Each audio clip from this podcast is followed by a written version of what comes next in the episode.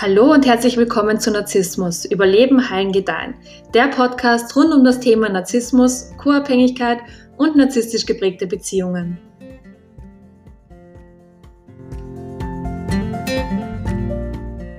Mein Name ist Elisabeth Gessner und heute möchte ich über Trennungen sprechen. Ich bin nämlich der Meinung, dass sich Silvester sehr gut dafür eignet, Altes und Belastendes einfach loszulassen, um frisch und gestärkt ins neue Jahr zu starten. Und genau deswegen möchte ich halt eben in der heutigen Podcast-Folge über diverse Trennungen sprechen. Also normale Trennungen, Scheidungen oder Enttäuschungen, die man in Beziehungen aller Art in seinem Leben irgendwann mal erfahren wird. Ich habe vor mittlerweile sehr langer Zeit mal nach Trennungen gegoogelt und mir ist aufgefallen, dass bei Trennungen immer so etwas empfohlen wird wie triff dich mit Freunden, unternimm etwas Schönes mit Menschen, die du magst, sei aktiv, geh shoppen, wenn du das brauchst, gönn dir was Schönes, häng mit deiner Girls Gang ab oder ja, ruf deine Jungs an und ja, betrinkt euch oder so. Und ich habe dann sehr lange darüber nachgedacht und bin zu dem Schluss gekommen, dass all diese Sachen zwar super sind und auch äh, sehr viel Spaß machen, es aber halt auch einfach nur Taktiken sind, um das, was passiert ist, möglichst gut zu verdrängen. Sich mit Freunden und Familienmitgliedern zu umgeben fühlt sich zwar gut an, aber was passiert an Tagen, an denen wir alleine sind? An denen niemand Zeit hat oder einfach am Abend, wenn all der Spaß vorbei ist und du alleine ins Bett gehen musst. Was passiert also, wenn wir wirklich alleine und auf uns selbst zurückgeworfen sind, wenn wir einsam sind und den Partner einfach furchtbar vermissen? Und ich bin zu dem Schluss gekommen, dass, dass diese Momente sind, in denen echte Heilung stattfindet. Und aus diesem Grund habe ich beschlossen, dir in dieser Podcast-Folge drei Schritte an die Hand zu geben, die du in genau diesen Momenten unbedingt gehen solltest. Anstatt also zu sagen, okay, ich werde das, was gerade passiert ist und das, was ich gerade durchmachen muss, nicht fühlen und ich werde das einfach zur Seite schieben und ich werde ganz viel arbeiten oder mich ganz viel mit Freunden treffen oder was für eine Ablenkung auch immer dir in solchen Momenten vorschwebt. Ich werde dir jetzt ähm, sagen, was du in solchen Momenten eigentlich tun solltest, um wirklich über deine Trennung hinwegzukommen. Also das Erste, was du machen musst, wenn du durch den Prozess einer Trennung gehst und es ist aber wirklich egal, ob es sich jetzt um eine normale Trennung handelt oder eine Scheidung oder wenn du eine Freundschaft beenden musst oder wenn du rausgefunden hast, dass dich jemand betrogen hat oder ja, was auch immer. Du musst jetzt fühlen, was du gerade fühlen musst, weil du kannst vor deinen Gefühlen sowieso nicht davonlaufen. Das Problem ist, dass unsere Gesellschaft uns sehr stark darauf hinprogrammiert hat, unsere Gefühle einfach hinunterzuschlucken, weil ich weiß nicht, wie es bei euch war, aber meiner Erfahrung nach wurde es uns ja nie wirklich gelernt, wie man mit Gefühlen richtig umgeht. Also Kinder hören von Erwachsenen oft so Sachen wie, ähm, ja, sei nicht traurig und Indianer kennen keinen Schmerz und was ich sehr oft gehört habe, war, bis du heiratest, ist es wieder gut und ähm, beruhig dich und sei nicht so hysterisch oder übertreibe jetzt nicht oder sei still und mach nicht so ein Theater oder deine Launen hält ja keiner aus und wenn du nicht still bist, dann muss ich dich wegsperren. Also Kindern wird nicht erlaubt, das zu fühlen, was sie gerade fühlen müssen, weswegen sie dann in ihren Gefühlen stecken bleiben. Dabei müssen wir dem Gefühl erlauben, heraufzukommen. Wir müssen okay damit sein, das Gefühl raufkommen zu lassen, damit es dann da ist und wir bewusst entscheiden können, was wir damit machen wollen, was in weiterer Folge ist, es halt eben gehen zu lassen. Wir nutzen also unsere Logik, um uns davon zu befreien, weil wir, wenn das Gefühl dann da ist, uns ja bewusst dafür entscheiden, es gehen zu lassen, nachdem wir es gefühlt haben. Aber wenn wir das Gefühl nie hervorholen und das fühlen, was wir fühlen müssen, bleibt das einfach in uns stecken. Das Erste, was du also tun solltest, ist dein Gefühl willkommen zu heißen, weil es ist einfach nur ein Gefühl. Und die meiste Zeit haben Menschen so große Angst davor, etwas zu fühlen, dass sie am Ende überhaupt nichts mehr fühlen. Und ich habe wirklich Menschen in meinem Leben kennengelernt, die einfach nie fühlen. Die wissen gar nicht, wie das geht. Aber du musst fühlen, und zwar ohne dieses Gefühl zu verurteilen.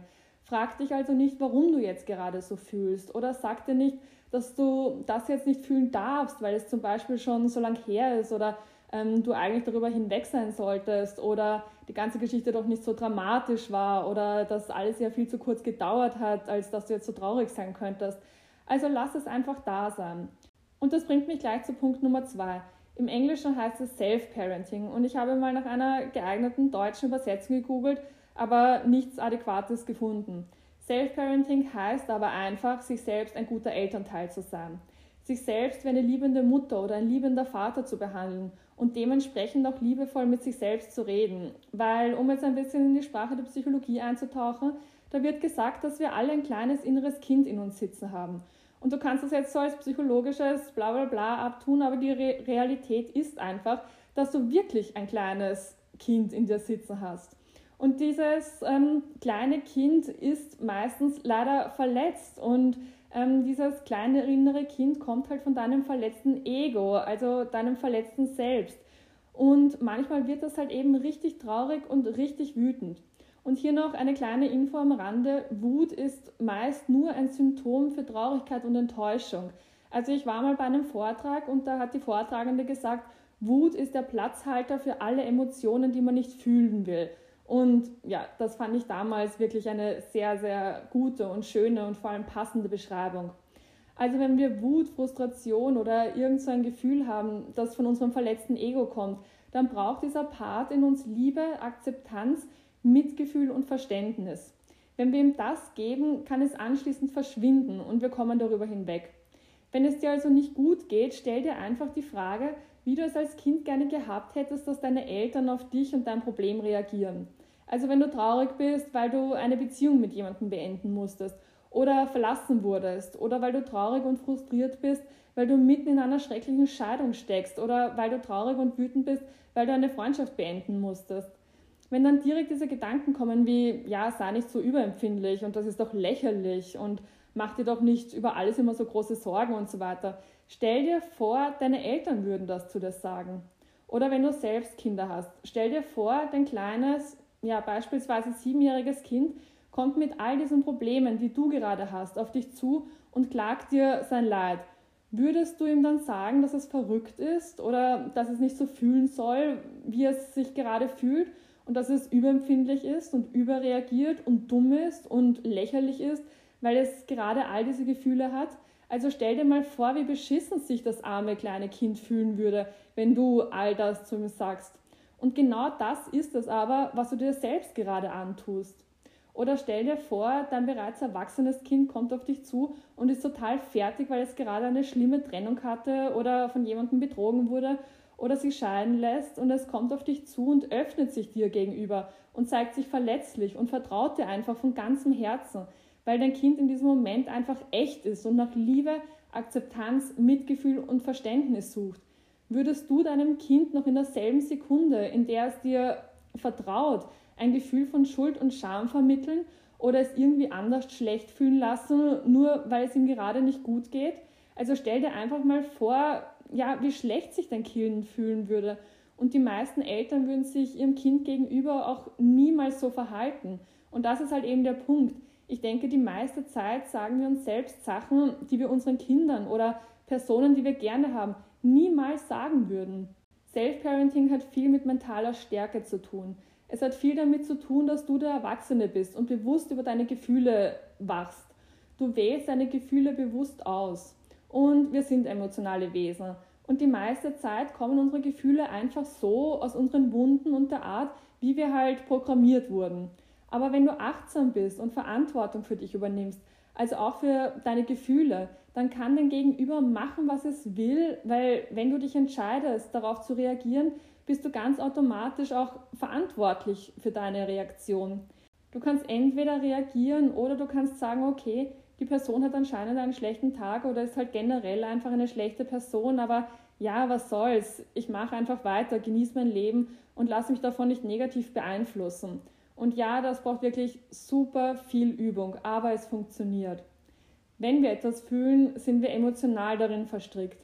Wenn wir aber Self-Parenting gelernt haben, ziehen wir die Emotion aus der Situation heraus und werden der logische Elternteil, der auf seine Gedanken hinunterschaut und all die inneren Dialoge anschaut und das verletzte innere Kind sieht und hört, was es ihm gerade zu sagen hat. Und es hört dann, dass das Kind gerade sagt, ich bin schuld an der Scheidung und ich war ein Nörgler oder ich war nicht lieb und brav genug und deshalb hat er mich verlassen oder ich war nicht männlich genug und deshalb hat sie sich jetzt einen anderen Mann gesucht. Also die Geschichte, die du dir selbst erzählst, siehst du dann einfach und du siehst halt eben auch, woher all diese Geschichten kommen Und zwar aus dem verletzten Part in dir selbst. Aber du bist erwachsen und sagst jetzt, okay, ich übernehme die Verantwortung für mich. Ich passe auf mich auf und ich kontrolliere und steuere diese Konversationen und ich suche mir aus, was ich glauben möchte. Und wenn du diese ängstlichen, traurigen, wütenden Gedanken siehst, also all die Gedanken, die dein Ego und dein Selbstwertgefühl regelrecht töten, dann frag dich, woher diese Gedanken kommen und ob sie wirklich von deinem wahren Ich herrühren. Und dann wirst du erkennen, dass sie eben nicht daher kommen. Die Gedanken und Gespräche kommen nicht aus der Tiefe deiner Seele und sie kommen nicht aus dem Part in dir, der dich liebt und dich selbst motiviert oder dem Part in dir, der dir erzählt, dass du eine gute und fürsorgliche Person bist, die es verdient hat, gut und liebevoll behandelt zu werden. Sie kommen aus dem ängstlichen, verwundeten Part von dir. Und Punkt Nummer drei ist, dass egal wie die Beziehung zu Ende gegangen ist, also egal ob du verlassen wurdest, egal ob du jemanden verlassen musstest, egal ob du die Scheidung einreichen musstest und jetzt besorgt bist um deine Kinder, also wirklich egal was passiert ist, du musst jetzt akzeptieren, dass ihr beide in diesem Moment so gut gehandelt habt, wie ihr es eben gerade konntet. Und so zu denken kann abhängig davon, wie eure Beziehung zu Ende gegangen ist, wirklich sehr, sehr hart sein. Entweder weil du die Beziehung beendet hast und Schuldgefühle hast, weil du denkst, doch noch härter an der Beziehung arbeiten hättest sollen oder wenn die andere Person die Beziehung auf nicht so schöne Art und Weise beendet hat und du jetzt wütend bist für all das, was dir angetan wurde. Es ist so wichtig, dass du trotzdem akzeptierst, dass ihr beide so gut gehandelt habt, wie ihr es in diesem Moment und auf dem Level, auf dem ihr euch eben gerade befunden habt, konntet. Und zu akzeptieren, dass ihr beide, als ihr euch getroffen habt, vielleicht auf demselben Weg wart, sich das Leben aber nun mal geändert hat, weil es das von Zeit zu Zeit nun mal tut und sich manche Personen auch ändern können. Und ihr zwei aufgrund dessen irgendwann mal unterschiedliche Richtungen eingeschlagen habt, die sich leider nicht mehr miteinander kombinieren lassen. Und wenn du weißt, was du willst und vor allem weißt, dass das, was du willst, auch wirklich da draußen ist, und das führt mich dann wieder zu Self-Parenting, also was denkst du und hast du hoffnungsvolle Gedanken und denkst du, dass es Menschen und ein Leben gibt, das besser zu dir passt als dein jetziges Leben oder dein altes Leben und machst du dich nicht klein und denkst, dass du eh kein besseres Leben haben kannst. Also sagst du dir, schau, das ist exakt das, was ich mir in einer Partnerschaft oder Ehe wünsche. Und ich möchte mich so in einer Partnerschaft fühlen und diese Qualitäten oder Werte suche ich in anderen Menschen oder ja, ich bin jetzt 33 und äh, bereits äh, sesshaft zu werden und Kinder zu bekommen und ich will jetzt eine Familie haben, weil mir das wichtig ist und ich weiß, dass da jemand draußen ist, der dieselben Werte und Vorstellungen von einem schönen Leben mit mir teilt und der dieselben Dinge haben will wie ich und diese Art von Leben mit mir leben möchte. Da draußen ist ein Mensch, der auf dieselbe Art und Weise kommuniziert wie ich. Eine Person, die mich zwar auch mal extrem frustrieren und nerven wird, mit der ich aber all die Sachen überwinden kann. Das ist dann eine richtig tolle Beziehung. Und wenn das dann auch noch eine Person ist, in die ich wie verrückt verliebt bin und bei der ich nicht aufhören kann, sie anzufassen und mit ihr zu flirten und all das. Also wenn all das da ist, dann hast du wirklich die beste Beziehung, die du haben kannst. Und zu wissen, dass da draußen genau diese Beziehung existiert, ist, glaube ich, der schwierigste Part in dem ganzen Prozess.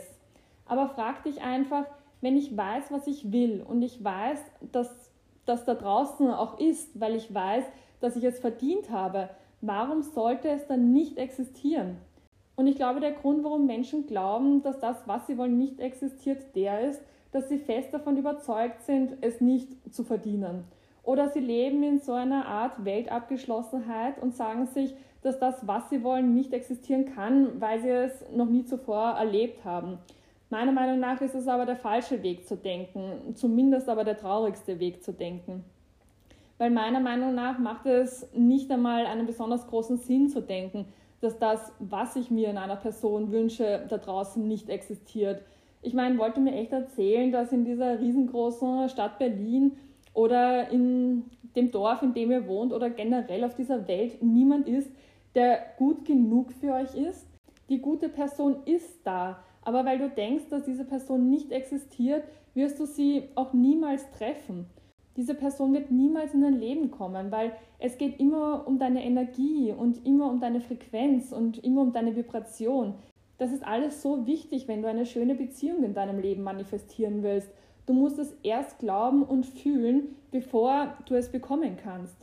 Also der Grund, warum du akzeptieren musst, dass ihr beide in dem Moment so gut gehandelt habt, wie ihr es nun mal konntet, ist der, dass du im Anschluss daran vergeben kannst. Der anderen Person und dir selbst. Du musst dir vergeben, dass du auf die andere Person das projiziert hast, was du gerne in ihr gesehen hättest, obwohl sie aber in Wirklichkeit jemand ganz anderes war. Das kommt beim Dating so oft vor. Wir projizieren einfach viel zu gerne. Wir wissen, was wir wollen und wir wissen, was wir uns wünschen und wir projizieren das alles auf einen einzigen Menschen. Und wenn uns diese Menschen dann zeigen, wer sie sind, wollen wir ihnen nicht glauben und nehmen einfach alles, was uns über den Weg rennt und projizieren immer weiter, anstatt zu sagen, okay, das möchte ich und wenn ich das nicht in dir sehe, dann muss ich dich leider wieder gehen lassen.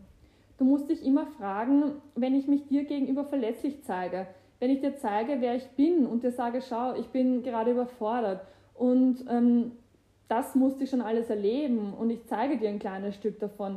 Wie reagiert dann diese Person darauf? Lässt sich diese Person schlecht dafür fühlen, weil du gerade so bist? Oder beschämt sie dich dafür, wie du bist? Oder sitzt sie das alles halt einfach in Zuversicht mit dir aus? Es geht immer darum, wie du dich in der Gegenwart einer Person fühlst. Und damit meine ich jetzt nicht die Schmetterlinge im Bauch, sondern damit meine ich, wie fühle ich mich, wenn du in meiner Nähe bist und sei doch wirklich ehrlich mit dir und dem, was du in einer Person suchst und brauchst und interviewe die Personen richtig, um sie kennenzulernen. Und ganz wichtig, investiere keine zu großen Emotionen in die Person, bevor du sie nicht wirklich kennengelernt hast. Und wenn wir uns jetzt vergeben, dass wir etwas auf eine andere Person projiziert haben, was wir halt gerne in ihr gesehen hätten, und sich dann aber herausgestellt hat, dass sie gar nicht diese Person ist und wenn wir der anderen Person vergeben, weil sie uns eventuell mit ihrem Verhalten verletzt hat und die Situation so akzeptieren, wie sie ist, dann können wir loslassen. Und wenn du dann weißt, was du willst und weißt, dass es irgendwo da draußen auch wirklich ist, dann wirst du richtig aufgeregt deswegen und freust dich auf die nächste Phase deines Lebens. Und dann wird es einfach, dich nach einer Trennung wieder aufzuglauben, weil du dann bereit für die nächste Phase deines Lebens bist und die Tür dafür geöffnet hast weil du sie öffnen wolltest und du die Vergangenheit hinter dir lassen wolltest. Ich hoffe, dass dir diese Podcast-Folge dabei geholfen hat, dich selbst zu motivieren. Und nochmal, Self-Parenting ist wirklich ein großes, großes Ding. Also mach das bitte wirklich. Sprich so liebevoll wie möglich mit dir. Folge mir auch gerne auf meiner Instagram-Seite Narzissmus verarbeiten oder auf meinem YouTube-Kanal Narzissmus überleben, heilen, gedeihen. Ich wünsche euch einen guten Rutsch ins neue Jahr und alles Gute fürs Jahr 2021. Tschüss!